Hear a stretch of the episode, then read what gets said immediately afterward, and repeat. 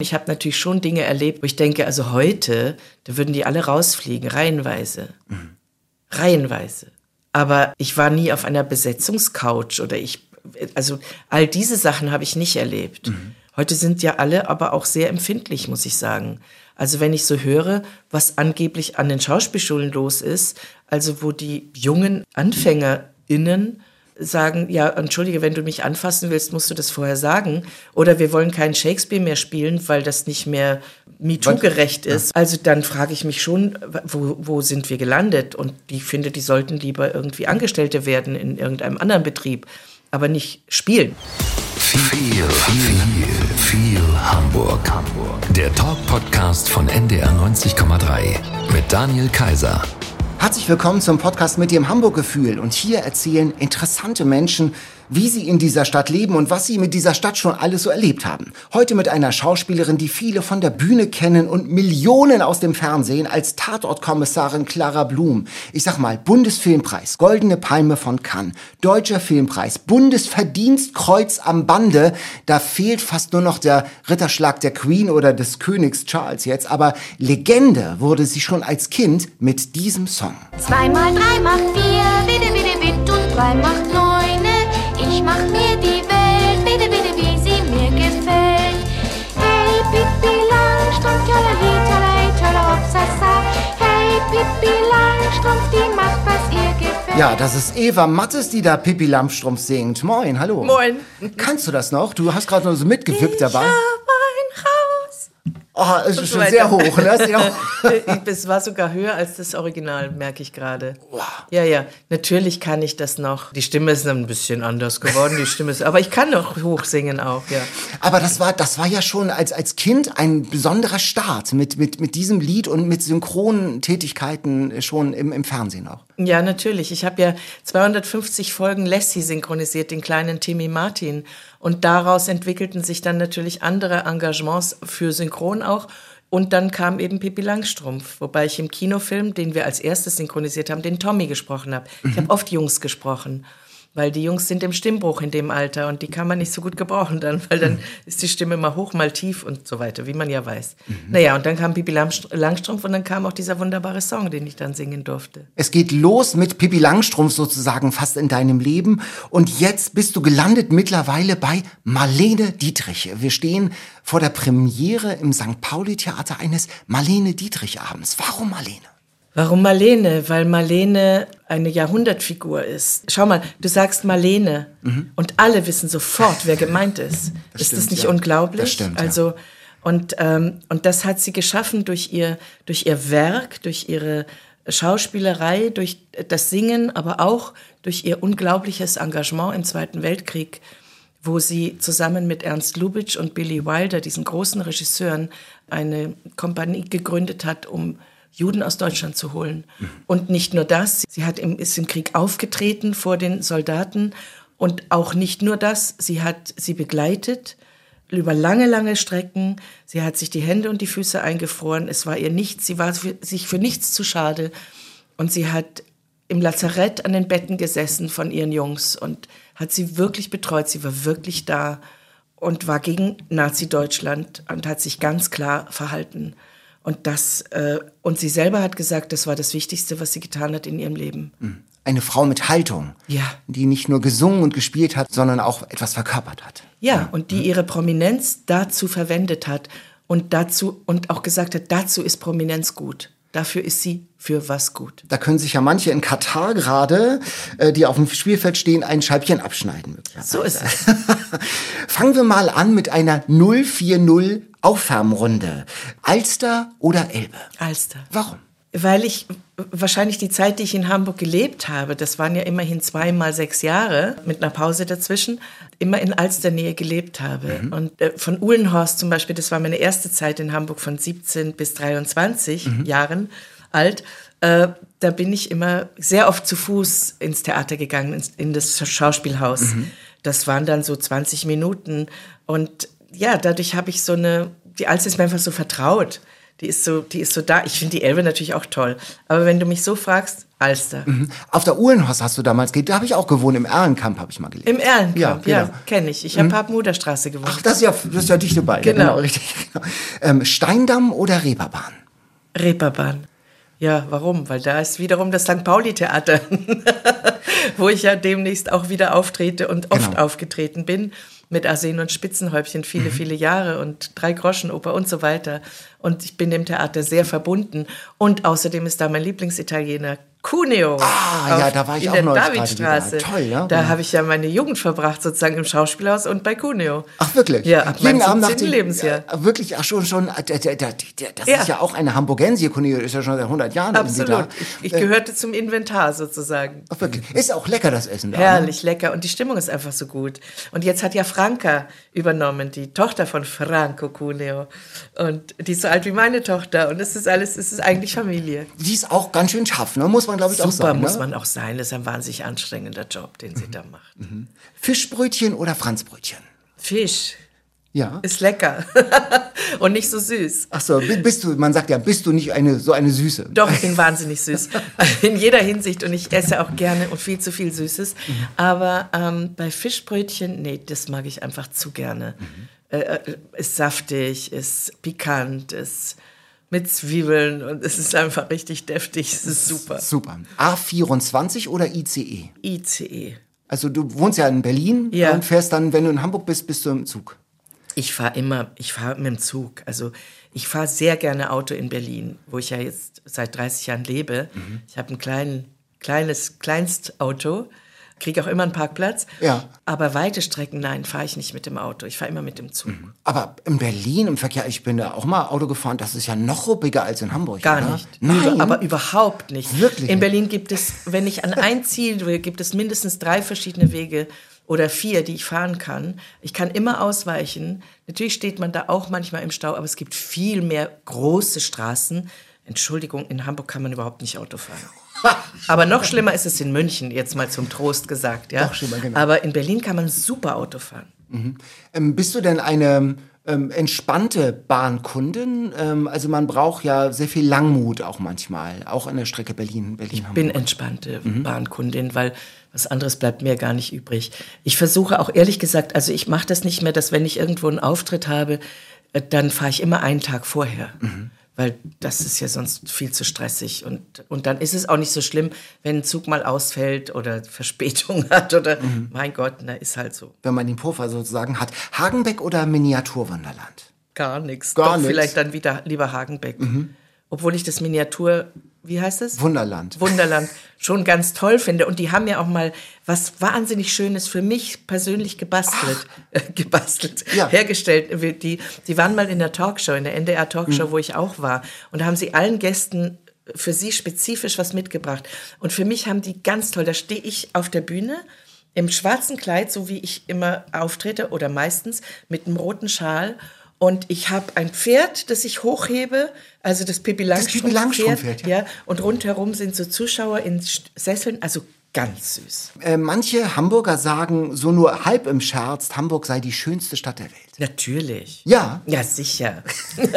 warum? Es hat so viel Himmel, es hat so viel Wasser, es hat wirklich schöne Häuser und Hamburg hat auch mehr Geschmack in der Architektur, finde ich. Also im Gegensatz zu Berlin. Berlin, die haben überhaupt keinen Geschmack, das können die überhaupt nicht.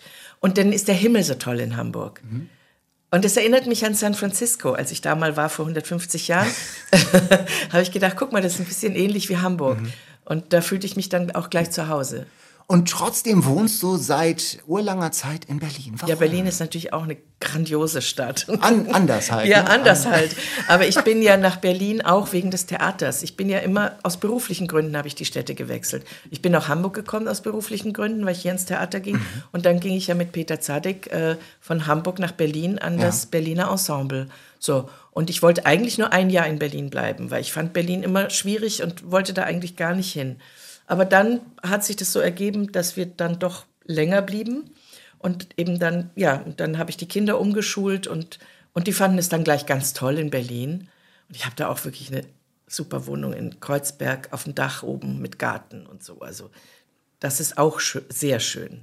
Und wie wohnst du jetzt, wenn du jetzt hier ähm, auf Tour oder wenn du hier auf der Bühne stehst im Schauspielhaus in einem St. Pauli-Theater? Wenn ich im Schauspielhaus bin, bin ich direkt in dem Hotel nebenan, also links daneben, wenn man vor dem Schauspielhaus steht.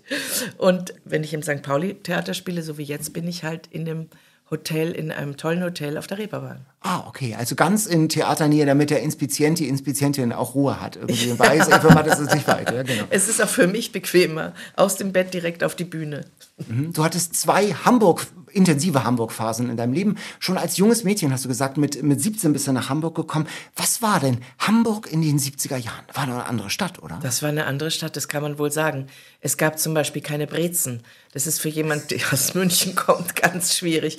Und es gab auch nicht so, so draußen sitzen Cafés. Also ganz wenig. Es gab, glaube ich, eins an der Alster und, und sonst konnte man eigentlich schwer irgendwo draußen sitzen. Und in München hat es ja diese Biergärten Ja. und, und das alles. Also, und, und, hatte es schon in den, in den 70ern sehr, sehr viele Cafés. Die ganze Leopoldstraße in, in München-Schwabing war voll von Cafés. Und das gab es hier nicht. Also das fand ich schon irgendwie seltsam. Wenn man so alte Fotos aus den 70ern so sieht, ich habe neulich so ein Bildband gesehen, da ist Hamburg auch noch so eine roughere Stadt irgendwie. Ja. Da spürte man auch noch so, noch, wie soll ich sagen, die Nachkriegszeit auch noch so. Ja, allerdings in Berlin auch. Ja. Sehr sogar. Man kann übrigens Hamburg in den, in den 70er Jahren wunderbar sehen in dem Film Supermarkt von Roland Klick. Mhm. Ja. Also das ist richtig, richtig rau und wild und aber so war das auch. Der Bahnhof, der Hauptbahnhof, der ist in diesem Film ganz viel drin. Mhm. Das glaubt man nicht, wenn man das sieht. Der ganz anders. Also heute schicki Wandelhalle, das war da alles noch gar Na, nicht. ne? gar nicht. Ist übrigens ein toller Film. Kann ich nur empfehlen.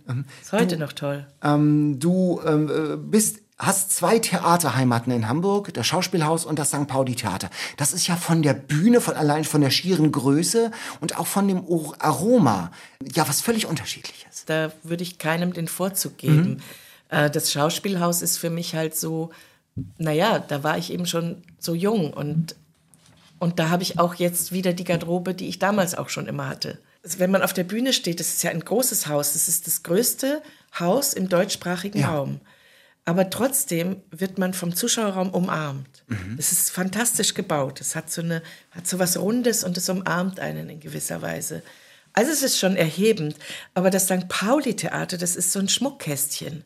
Und da ist man so nah am Publikum. Und, und trotzdem ist es auch ein schönes altes Theater. Also es ist auch ganz fantastisch. Und, und im St. Pauli-Theater, das ist halt alles komplett familiär. Das ist ja so klein. Ja. Und da ist man quasi von der Garderobe gleich auf der Bühne oder so. Und dann hat man da hinten ist dann das, das Zimmer, das, der Raum, das Konversationszimmer, wie es eigentlich so genannt wird.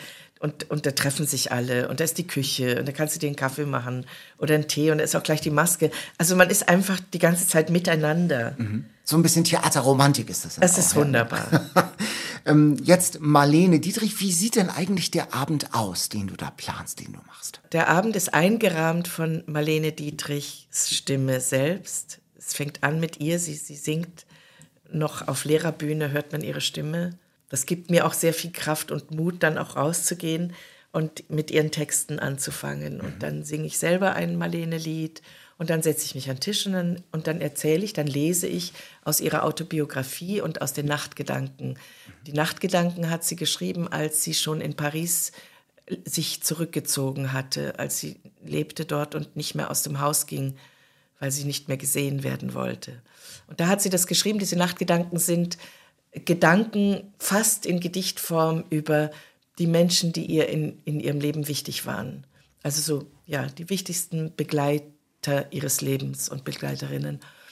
Und dann, ja, dann geht es weiter. Ich lese und zwischendurch singe ich. Welche Lieder zum Beispiel singst du? Ja, viele Marlene-Lieder natürlich. Zum Beispiel? Also zum Beispiel Black Market. Ich singe zum Beispiel auch, begleitet von zwei wunderbaren Sängerinnen, jiddische Lieder, Ah. die uns Esther Bejarano beigebracht hat. Mhm. Esther Bejarano war im Mädchenorchester von Auschwitz. Ja. Damals als junges Mädchen. Und sie hat das überlebt, das KZ, und ist vor kurzem gestorben. Vor nicht gar nicht langer Zeit, genau. Genau. Und wir sind gerade dabei, sie, dass sie Ehrenbürgerin wird von Hamburg. Denn das sollte sie werden, finde ich. Das sollte sie sein. Das ist auch eine Widmung an sie. Also dieser Abend öffnet sich auch anderen Menschen, die gewirkt haben in dieser Zeit vor allem, in der Zeit des Zweiten Weltkriegs.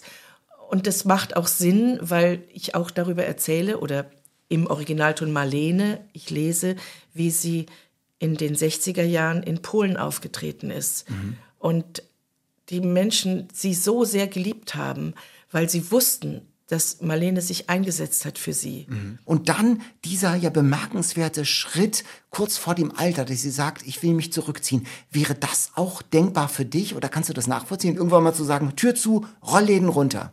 Ich, nein, ich, ich glaube nicht. Ich bin anders. Also erstens mal bin ich ja nicht so diese Art von Star.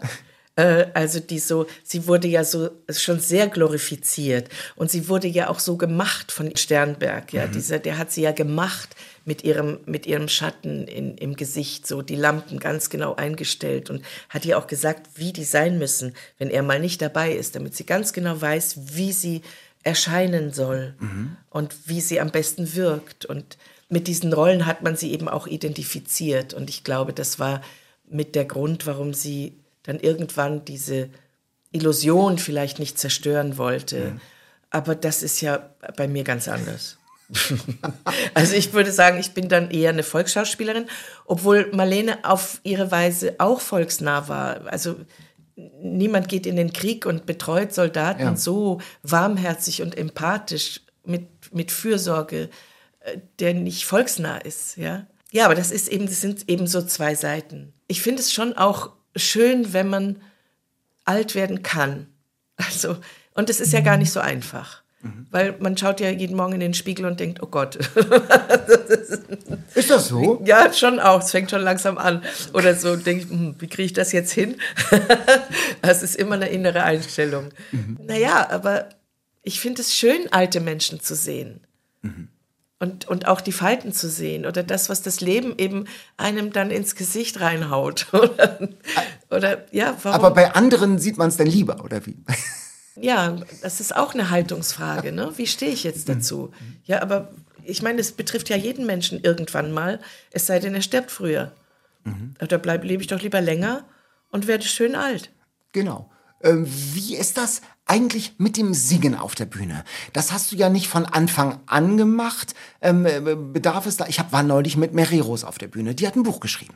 Und die war wahnsinnig aufgeregt vor dem ersten Aufsatz. Da habe ich gesagt, na Mensch, Frau Rose, Sie machen das doch schon seit Jahrzehnten. Ja, aber singen doch nur und nicht lesen. Also für die war das sozusagen eine neue Kunstform und das war wie ganz neu.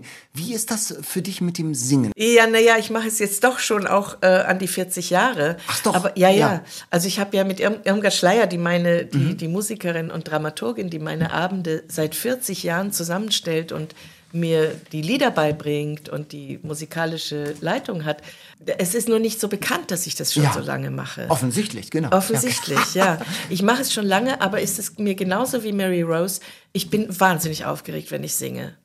Also ich denke jedes Mal, oh Gott, ich kann das doch gar nicht. Und dann merke ich aber, und dann bin ich draußen und dann gebe ich mich so hin der Musik und den Zuschauern und ja, und dann geht's auf einmal und dann kann ich plötzlich auch singen.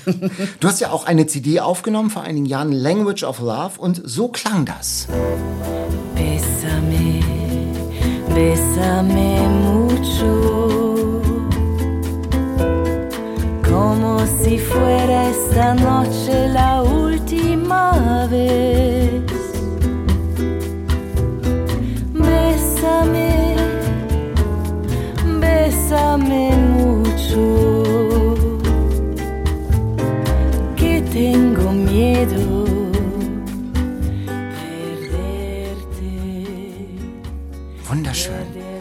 Bésame mucho.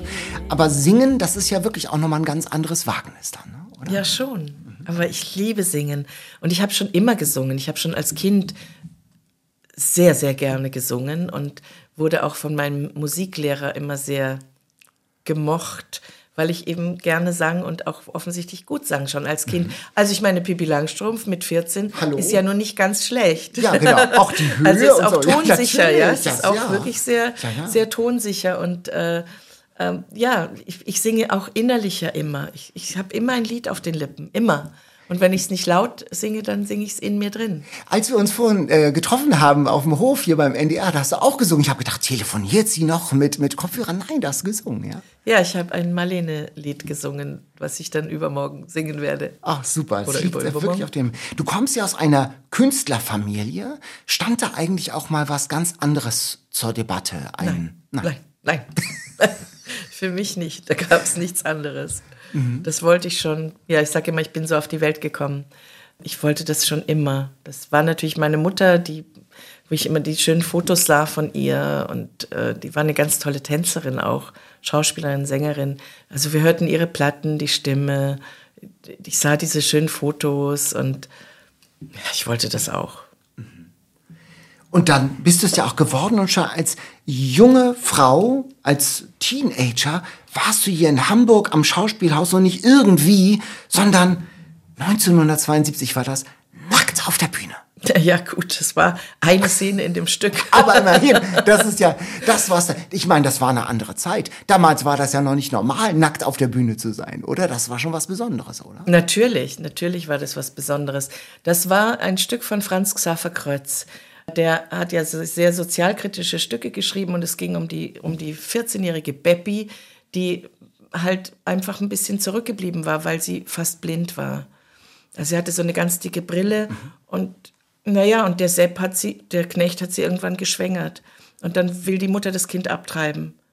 Und dann zieht die Baby, muss, dich, muss sich halt ausziehen und dann steht die Mutter da mit der Lauge und will das Kind abtreiben und sieht, das, sieht ihr Kind und dann kann sie es nicht und schüttet die Lauge auf den Boden und wischt damit den Boden.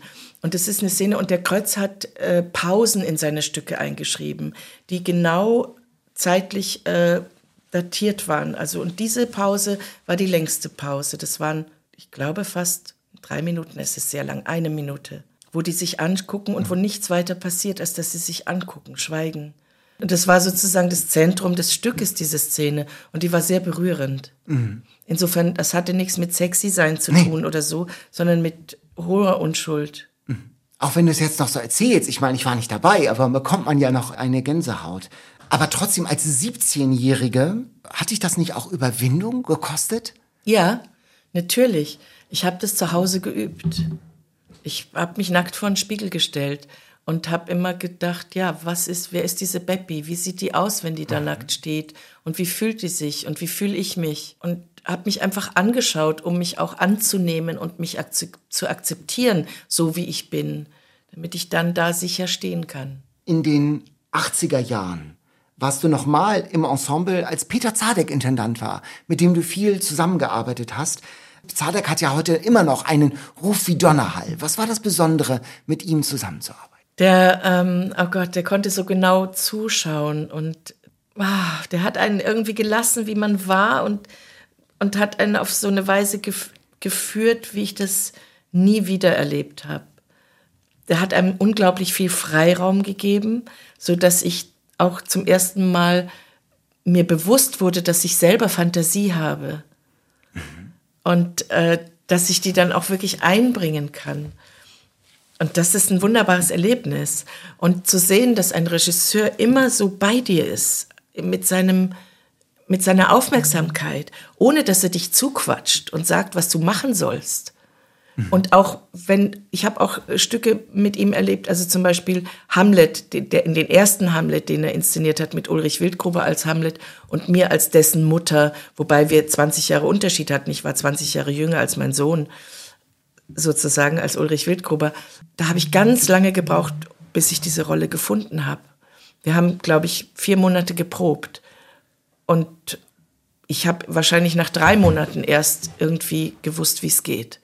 Und der hat nichts gesagt die ganze Zeit. Er hat mich einfach machen lassen. Und Das ist ja ungewöhnlich. Normalerweise hört man so gerade Regisseure aus dieser Generation, dass da irgendwie äh, Peitschen schwingt und Ja, äh, so konnte er auch sein, so, ja. aber mit mir ganz, ganz, ganz, ganz selten. Und wenn es mir mal, wenn mir irgendwas zu, zu, nicht gepasst hat oder so, weil er irgendjemanden schlecht behandelt hat, der neben mir stand, bin ich sofort hochgegangen wie eine Rakete und bin eingegriffen, habe eingegriffen und habe das nicht geduldet. Also ich habe auch richtig, ich habe ihm auch Zunder gegeben oder Ja. Du bist über all die Jahrzehnte oft und tief eingetaucht in schauspielerische Prozesse, hat es mit vielen Regisseuren zu tun. Hat dieses Thema MeToo dich auch mal erreicht und betroffen?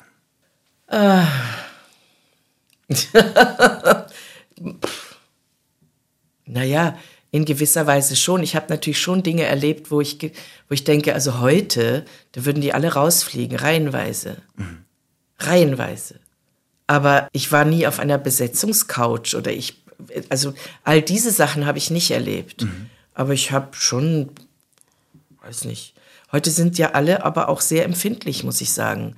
Also wenn ich so höre, was angeblich an den Schauspielschulen los ist, also wo die jungen AnfängerInnen sagen, ja, entschuldige, wenn du mich anfassen willst, musst du das vorher sagen. Oder wir wollen keinen Shakespeare mehr spielen, weil das nicht mehr MeToo-gerecht ist oder, oder nicht mehr. Das ja, Frauenbild nicht aktuell ist. das, ja, und das, und das auch, äh, weiß nicht, Othello und all diese Sachen und Ja. Rassismus und, und, und, und. Also dann frage ich mich schon, wo, wo sind wir gelandet? Und ich finde, die sollten lieber irgendwie Angestellte werden in irgendeinem anderen Betrieb, aber nicht spielen. Weil Spielen, Schauspielen, das hat was mit Spiel zu tun, auch. Und das ist auch spontan. Und natürlich ist Theater auch Verabredung. Ja, man sollte sich nicht die Köpfe einschlagen, darum geht's überhaupt nicht. Aber es ist auch Spiel. Neulich im Schauspielhaus habe ich dich gesehen. Super Stück, Die Freiheit einer Frau. Ah, okay. Das war so toll. Ich hatte es noch gar nicht gesehen. Ein so tolles Stück mit so viel, auch Bühnentechnik und mit so viel Präsenz. Ähm, Du spielst die Mutter der Jetztzeit, sozusagen die aktuelle Mutter. Und dann war es aber nur, und es brach mir das Herz, ein halbvoller Saal. Spürt man sowas auf der Bühne? Wirkt sich das auf das auf das, äh, auf das Team aus äh, und äh, guckt man da du durch den Vorhang und sagt, oh, heute ist nicht so gut besucht. Was macht das mit einem? Naja, das tut einem vor allem fürs Theater leid. Ja. Mir selber macht es nicht so viel, weil ich genau weiß, komischerweise, wenn weniger Zuschauer drin sind, dann, dann sind die noch auf, die sind schon genau, die sind ganz bei uns. Ja. Die trauen sich nicht so sehr, sich zu äußern. Aber der Applaus hinterher ist, ist riesig. Ja. Weil sie wollen dann sagen, ja, wir sind da und wir waren da. Und es ist natürlich durch diese ganze Corona-Zeit und so haben es die Theater wahnsinnig schwer. Die Vorstellung davor, die war ziemlich voll. Und, äh, und dann kommt natürlich mehr von unten. Mhm. Nein, klar. Und dann ist man, wenn die nächste Vorstellung nicht so voll ist, plötzlich sagen alle, "Oh, was ist denn heute los? Und die gehen nicht so mit. Und dann sage ich immer, wartet mal ab, wartet mal ab, die sind ganz da. Weil ich kriege das in dem Stück ja sehr gut mit, weil Ja, ich ja. ja oft unten sitze und sehr nah am Publikum bin.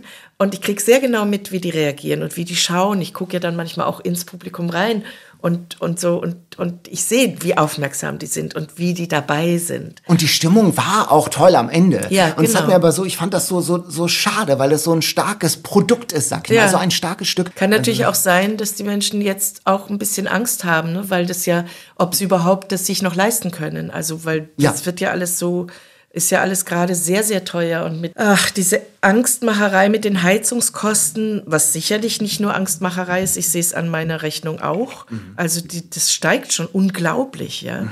Und, und das kann schon auch damit zu tun haben, wobei die Theater ja auch sehr darauf eingehen. Also viele setzen die Preise runter und also ich kann nur sagen, geht ins Theater, Leute, wir brauchen Kultur und Kunst und es tut uns allen gut, nicht nur die, die wir oben sind, sondern auch die, die Zuschauer schauen und ja, es macht das Leben wirklich reicher und ich finde das Stück sehr berührend, äh, die Freiheit einer Frau. Also mich berührt dieser Edouard Louis, der ja, das Buch geschrieben hat, seine ganze Biografie, seine, seine Lebensgeschichte, diese schreckliche Kindheit in tiefster Armut mit Homophobie und, und Rassismus in seinem Dorf und, und wie er sich da rausgezogen hat, wie er sich mit einer unglaublichen Willenskraft gebildet hat, aufs Gymnasium kam, Ja. studiert hat und jetzt in der e- intellektuellen Elite von Paris angekommen ist und aber trotzdem einfach ein, ein süßer Junge auch geblieben ist, ja. Also Und Paul Behren spielt das ja auch überheblich. super, ne? Ja. Paul Behren, Ja. macht das auch ganz, ganz toll.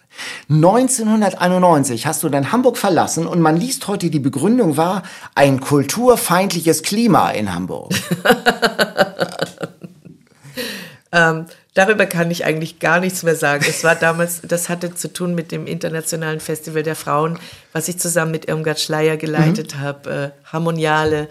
Wir bekamen nicht so besonders viel Unterstützung. Ah, Es war okay. ein bisschen schwer. Und da, da, da war ich so ein bisschen wütend. Aber ehrlich gesagt, ich habe es vergessen. Ich könnte Mhm. ja es schon lange her auch. Ja, es ist Genau. sehr lange her und äh, inzwischen ist das alles vergessen. Und heute ist es auch anders dann irgendwie. Nimmst du heute Hamburg als Kulturstadt wahr oder sind es Schon. immer noch die Pfeffersäcke, die sich da eine Elfi brauen? Elfi kann ich, kann ich nicht so richtig beurteilen. Ich, ich finde, ich, ich finde, Hamburg ist schon eine äh, Kulturstadt, vor allem eine Theaterstadt. Mhm. Also es ist schon so, dass die Leute hier durchaus ins Theater gehen und ihre Schauspieler auch kennen und lieben. Du bist ja nicht nur eine Theaterfrau, sondern auch eine Fernsehfrau. Der Bodensee-Tatort, Clara Blum. Welche Rolle spielt das für dich in deiner Künstlervita, in deiner Biografie? Naja, das war schon eine Veränderung, weil ich ja als immer irgendwie so nicht für den Mainstream stand. Ja, also ich habe Filme gemacht mit Mhm. Ja. Fassbinder, mit Ja. Herzog, mit und so mit allen und aber wenig Fernsehen. Mhm. Ähm, und, und das war schon eine Entscheidung, mache ich das oder mache ich das nicht. Und dann hatten wir aber so Gespräche mit dem Redakteur und mit verschiedenen Regisseuren.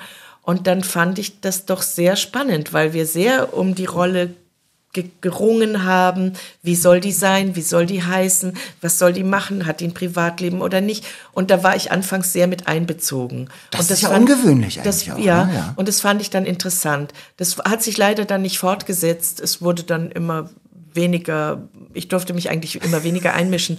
Aber am Anfang fand, hat mich das angezogen und das war mit ein Grund, warum ich das dann machen wollte. Wenn du auf der Bühne stehst, dann wirkst du ja aufgrund deiner Präsenz auf der Bühne ja in ganz besonderer Weise.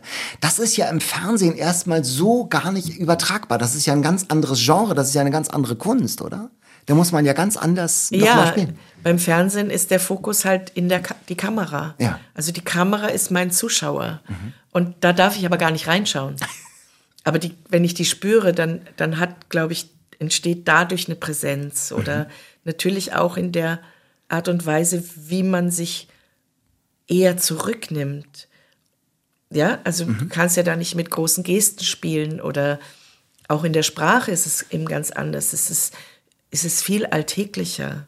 Man bespielt da nicht den vierten Rang sozusagen, Genau. sondern man hat dann Genau. äh, einen unmittelbaren Ja. Zuschauer.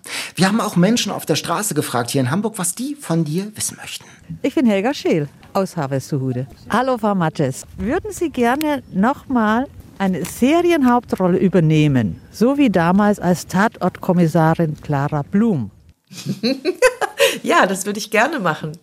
Also ein bisschen, ich spiele ja in Lena Lorenz, äh, das ist so eine mm, bayerische Reihe. In, in den Bergen spielt das und da spiele ich die Mutter der Hauptdarstellerin, äh, äh, die eine Hebamme ist. Und äh, ich habe da so einen Hof und also das mache ich regelmäßig jedes Jahr im Sommer.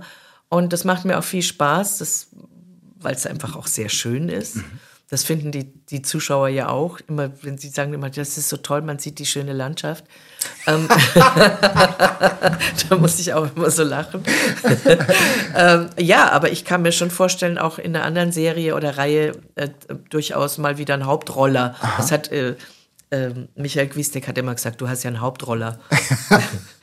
mein Kollege Michael Gwistek, ja.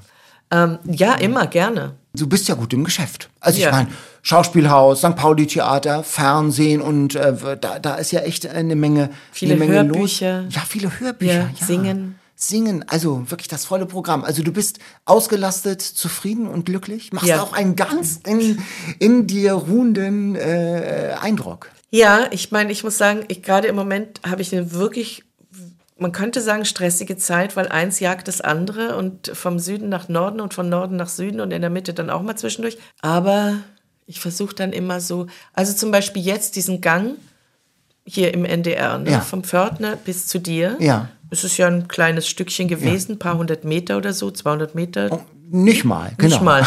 Aber dann habe ich gedacht, und dann gehe ich, merke ich, wie ich denke, ja, jetzt musst du da schnell hingehen. Und dann denke ich, nee, ich habe ja noch Zeit. Ja. Also geh doch mal bitte langsam. Und dann lässt, le- lehne ich mich so innerlich zurück, als würde ich mich in den Sessel setzen und denke, ich habe Ferien, toll. bis zu dir, bis ich da hinkomme, habe ich jetzt erstmal Ferien. Und das ist tatsächlich, um das Wort Entschleunigung mal zu verwenden, aber es ist Entschleunigung. Und das ist ganz wichtig, wenn man gerade so viel macht und so viel Verschiedenes macht, wie ich, dass man zwischendurch einfach merkt, äh, also die, die Zellen in meinem Körper spüre, wie die alle aufgehen und mein Atem nach unten fließt und die Füße sich öffnen und Wurzeln schlagen in die Erde. Und das alles auf 150 Metern vom Ja. Pförtner hier. Wahnsinn. Wie es bei dir zu Hause aussieht, darum geht's in der nächsten Frage. Hallo Eva, braucht man zu Hause als Schauspielerin ein Arbeitszimmer oder wie ist das überhaupt eingerichtet bei dir? Tja, wie ist das bei mir eingerichtet? Das werde ich dir nicht verraten. Okay. Ist es ein, ich habe ein Arbeitszimmer. Ja. Ja, tatsächlich? Ja, Ja. natürlich habe ich ein Arbeitszimmer. Also da sind meine ganzen Bücher und meine. Manchmal denke ich, Entschuldigung, bin ich Schauspielerin oder bin ich eine Bürofachfrau? Weil man hat ja so viel an, an, an Sachen zu machen. Ich meine, die Steuer, natürlich habe ich einen Steuerberater, aber ich muss ja die ganzen Sachen irgendwie sammeln und dann ordnen und äh, also ich habe Kilometer Aktenordner. Ist nicht zu fassen. Und, äh, und dazu braucht man Regale und einen Schreibtisch und so. Und manchmal kommt auch jemand und hilft mir, aber sehr selten, weil ich es eigentlich dann doch lieber alleine mache. Also ich habe ein Arbeitszimmer. Und ansonsten habe ich einen offenen Wohnraum, also Küche und Wohnraum. Es geht sozusagen ineinander über. Ja. Ich habe in meiner Küche ein Sofa und ich habe überhaupt drei Sofas da. Oh, Ja. also Gemütlichkeit äh, ist Ja, Trumpf. immer. Also wenn, ich, wenn ich liegen kann, ist mir das immer die liebste Position. Und wo steht der Weihnachtsbaum? Äh, in diesem Jahr nirgends, weil ich nicht wahrscheinlich Weihnachten nicht da sein werde. Ich habe mich nämlich dazu äh, verdonnert, einen Urlaub zu machen nach vielen, vielen Jahren. Und ich fliege im Dezember in den Süden. Ach, Sonne. Sonne und Meer. Also einfach mal raus. Das ist schon erholsam, wenn man auch einfach aus dem Land mal rauskommt und eine andere Sprache hört und äh, aufs Meer schauen kann. Und das ist eine andere Luft und ja, ein bisschen auslüften und tatsächlich mal richtig erholen. Und ist dann, fehlt dir dann so dieses Weihnachten? Ja, ein Gar bisschen nicht? schon. Ein bisschen schon. Ich hatte jetzt ein bisschen Weihnachten, weil ich für meine Enkelkinder, also ich habe eine große Patchwork-Familie und die nenne ich jetzt mal Enkelkinder, auch wenn sie es nicht, wenn sie nicht sozusagen blutsverwandt sind, aber sozusagen fast. Das gilt, genau. Ähm, und für die habe ich einen Adventskalender äh, gemacht und das mache ich jedes Jahr für die, also mit Säckchen und, und Schnur und Wäscheleine und so. Und da es ist einfach schön, dann zu überlegen, was kriegt jetzt wer und was tue ich in die Tüte rein und was findet der jetzt toll und hoffentlich sind die nicht neidisch und, und so. Und, Ach, schön. Und das ist schön und da, da gebe ich einfach meine ganze Liebe rein und äh, die freuen sich wie Bolle. Wie alt sind die? Der eine ist drei. Oh, ja. Der kann das gar nicht aushalten, dass dieser Kalender jetzt schon hängt, weil ich musste ja dann weg. Also ich musste den, habe den schon vor zwei Tagen da Ja. abgegeben und dann haben wir den aufgehängt. Und ich meine, der war ja, der ist ja aus dem Häuschen. Der wacht jeden Tag äh, eine Stunde früher auf und geht da hin und guckt da hin und was ist für wen und darf ich das aufmachen und so. Und der größere ist sieben, glaube ich, sieben oder acht. Wir haben im Podcast einen Hamburg-Fragebogen. Wenn du Königin von Hamburg wärst, was würdest du hier in dieser Stadt als allererstes ändern? Was stört dich an Hamburg? Gott. Ich finde, also, und das betrifft nicht nur Hamburg, aber das habe ich gestern Abend erlebt. Denn ich fuhr ja mit dem Taxi zum NDR-Fernsehen, weil ich auf dem Sofa war, Ja. auf dem roten. Und der Taxifahrer hat mir eine ganze Menge erzählt. Und wir standen viel im Stau. Warum? Weil es erstens 17 Uhr war und zweitens, weil ja gerade viele Baustellen sind in jeder Stadt. Aber hier auch, wegen, weil die Fahrradwege äh, verbreitert werden und so. Das ist ja auch gut. Es ist ja in Ordnung. Ich bin ja dafür, dass man Fahrrad fährt. Was ein Problem ist, wenn jetzt die Straßen, die bis jetzt zweispurig waren und die vielleicht auch Ausfallstraßen sind, plötzlich einspurig werden, dann kommt so eine Latte von, äh, wie nennt man das, Poldern, um die Fahrradfahrer zu schützen, was auch richtig ist. Aber dann sind vielleicht auch noch parkende Autos da. Und das kenne ich auch aus Berlin und das wird hier auch so sein. Da kommt keine Feuerwehr, kein Krankenwagen, kein Notfall mehr durch. Und das verstehe ich nicht. Haben die ein Brett vorm Kopf oder was? Wie, wie sollen das gehen? Und dann sind die Ausfallstraßen hundertprozentig so verstopft, jeden Tag, mehrmals. Das kann nicht gut sein für die Luft. Das kann es nicht. Ich, ich glaube es nicht. Also, Also- noch mal ein, dein Wunsch wäre oder deine Anordnung als Königin noch einmal ein prüfender, ordnender, sinnvoller Blick auf die, auf die Verkehrsplanung. Ja, auf die Verkehrsplanung und wie, wie es wirklich sinnvoll ist, die Umwelt zu schützen vor Abgasen und so weiter. Und bevor man das macht, sollte man, müsste man vielleicht erstmal überlegen, dass man den öffentlichen Verkehr tatsächlich so ausbaut, dass man auf das Auto auch wirklich verzichten kann. Zum Beispiel die Leute, die nicht Fahrrad fahren können. Welcher Hamburger oder welche Hamburgerin ist sowas wie ein Vorbild für dich? Ida Ehre, Intendantin Mhm. Der des Kammerspiele? Ka der Kammerspiele, ja. die auch den Krieg erlebt hat und die gleich nach dem Krieg das Theater wieder aufgemacht hat. Jüdin, Ja. stark, mutig, Mhm. kämpferisch. Mit einem Händchen auch damals für neue Stoffe. Sie hat ja Wolfgang Borchertz draußen vor der Tür, Genau. das ja ein Hörspiel war, äh, jetzt glaube ich vor 75 Jahren. Da, das ist schon äh, eine enorme Lebensleistung Ja. auch, das stimmt. Ida Ja. Ehre, ja, Ja. Kammerspiele äh, in der Hartungstraße. Ja. Was möchtest du in Hamburg mal machen, was du noch nie gemacht hast? Gibt's da was? Nein, das weiß ich nicht. Ich hatte ja das Glück, also deswegen auch Alster, ne, vorhin. Mhm. Ich hatte ja das Glück, dass ich mehrmals erlebt habe, wie die Alster zugefroren war. Ja. Ja. Also es ist ja das höchste der Gefühle, dass man in einer Stadt ja mit den Schlittschuhen ins Theater fahren kann. Und dass man dann zwischendurch einen Glühwein trinken kann.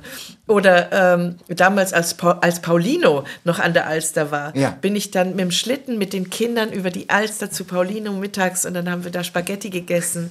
Herrlich. Das ist was Besonderes gewesen. Das Das, habe ich auch schon Besonderes. zweimal mitbekommen. Ja. Das ist schon toll, wenn Ja. da wirklich auch die Stände dann auf der Alster stehen. Und super. Wenn einen schon, sagen wir mal, die Welt mit 17 nackt sieht, wie machst du dich privat? Also wo sagst du, das ist ja eine sehr intime Situation auch. Ähm, wo sagst du, also Home Stories zu Hause nicht, also äh, andererseits auch nicht, wie Marlene Dietrich sich abschotten auch nicht. Wie dosierst du das für dich?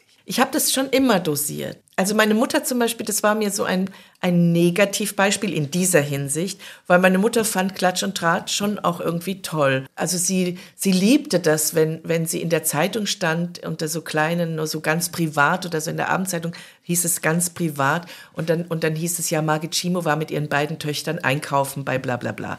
So, und das fand sie toll. Und ich gar nicht. Ich fand es schon damals nicht, nicht toll und, und äh, habe mir auch gedacht, nee, das will ich nicht. Ich will kein Star sein, ich will nicht in der Bussi-Gesellschaft auftauchen in München, ich will nicht in der Klatschpresse stehen, ich will richtig arbeiten. So, so habe ich das in meiner Autobiografie Ja. beschrieben. Und ähm, das hat sich eigentlich bis heute gehalten. Also manche Zeitungen meide, vermeide ich, sagen wir mal, weil ich genau das nicht will. Also ich finde, man muss nicht zu viel über einen wissen. Also, dass ich jetzt diesem einen ähm, fragenden Menschen von der Straße beantwortet habe, dass ich ein Küchensofa habe und, und drei Sofas, das geht, ja, das kann man schon machen. Aber das ist dann auch mehr, das ist mehr das Volkstümliche in mir. Aber sonst versuche ich das zu dosieren. Und es kommt auch immer auf das Gegenüber an. Wer mich jetzt vielleicht gerade fragt. Und äh, ich habe ja einen Film gemacht mit Fassbinder, Wildwechsel, und da war ich auch sehr viel nackt. Und das war, da war ich 16 und es war ein Riesenskandal. Ein Riesenskandal. Und wenn mich heute Leute ansprechen und sagen, sie haben doch mit dem Fassbinder gearbeitet, dann sehe ich an dem Blick schon, dass die Wildwechsel gesehen haben und das mich heute noch von daher erkennen, sozusagen. Und damals habe ich ein, ein Interview anschließend gemacht mit einer Zeitung, die hieß damals Quick. Ich war halt sehr naiv und keiner hat mich geschützt. Und die haben mich so richtig schön reingelegt. Und dann habe ich anschließend gedacht, okay, das passiert mir nicht ein zweites Mal. Jetzt mache ich mal erstmal gar keine Interviews mehr. Und habe viele Jahre gar nicht mit der Presse zusammengearbeitet, sozusagen. Inzwischen ist es ein bisschen anders. Also ich bin da auch lockerer, aber ich lasse mich auch nicht mehr reinlegen. Jetzt kommt Marlene im St. Pauli-Theater. Ja. Und das, äh, was, über was denkst du in deinem Weihnachtsurlaub in der Sonne nach? Was kommt denn im nächsten Jahr? Was steht bei dir auf dem Plan? Also am 5. und 6. Januar mache ich nochmal Marlene im St. Pauli-Theater. Und äh, ich sage das jetzt mal so locker, das wäre ja vielleicht ein schönes Weihnachtsgeschenk. Äh. Unbedingt, genau, klar. Kultur unter Weihnachtsbaum. Ja, es ist wirklich ein toller Abend. Ja. Also das sage ich nicht wegen mir, sondern das sage ich wegen des Konzeptes, was Irmgard Schleier äh, da gemacht hat. Es ist wirklich ein, ein berührender, bewegender und durchaus auch heiterer Abend, alles zusammen. und mit ganz wunderbaren Musikern. Wir haben zwei äh, äh, Musiker aus, Aus Polen, Warschau, ne? Aus Genau, ja, ja, Warschau, genau. ja, Mhm. ein, ein genialer Akko Akkordeonist und einen wunderbaren Saxophonisten und einen Pianisten hier aus Hamburg, Mhm. Siegfried Gerlich. Also ich bin da unglaublich gut eingebettet. Also das ist schon nicht schlecht. Also ein Sage Geschenk. ich jetzt mal so. Was kommt nächstes Jahr noch? Ähm, ja, Lena Lorenz im Sommer wieder. Ja. Es kommen einige weitere Auftritte, sicherlich mit Marlene, auch mit meinem Biografieabend, wo Mhm. mich wiederum Irmgard Schleier am Klavier begleitet. Also wir sind da immer gut unterwegs. Ich mache Lesungen. Ich trete auch manchmal mit Etta Scollo auf. Das ist eine sizilianische Ganz Sängerin. toll, die habe ich mal interviewt vor vielen Ja, Jahren. ganz ah, die wunderbar. Ganz wunderbar singt die, ganz Ja, schön. und wir haben ein Programm zusammen mit Ach, Elena toll. Ferrante. Elena Ah, Ferrante habe ich ja die super. ganzen Ja, Hörbücher ja, die gelesen. angefangen. Und da haben wir auch ein Programm, wo wir, und ich singe dann auch manchmal mit ihr mit, äh, bis, wo sie, hat sie mir die zweite Stimme beigebracht Oh. und das macht auch großen Spaß. Dann werde ich ja weiterspielen am Schauspielhaus, die Stücke, Mhm. äh, Freiheit einer Frau und Ivanov. Und, ähm, und dann kommt bestimmt der an, eine oder andere Dreh noch dazu. Toll. Mhm. Das kommt immer sehr kurzfristig, aber es wird kommen. Also auch wieder viel Eva Mattes im nächsten, im kommenden Jahr in Hamburg. Vielen Dank, äh, Eva. Jetzt im St. Pauli Theater mit einem Marlene Dietrich Abend. Ja, das war der Podcast viel Hamburg für heute. Diese Folge und alle anderen Folgen gibt's in der ARD Audiothek und in unserer NDR Hamburg App. Und da sind wirklich viele interessante Gespräche dabei mit Westernhagen, mit Charlie Hübner, mit Silvi Mais, mit Michael Stich, mit Alphonse, mit Ildike von Kürti und, und, und. Bis zum nächsten Mal. Tschüss. Tschüss. NDR 90,3. Wir sind Hamburg.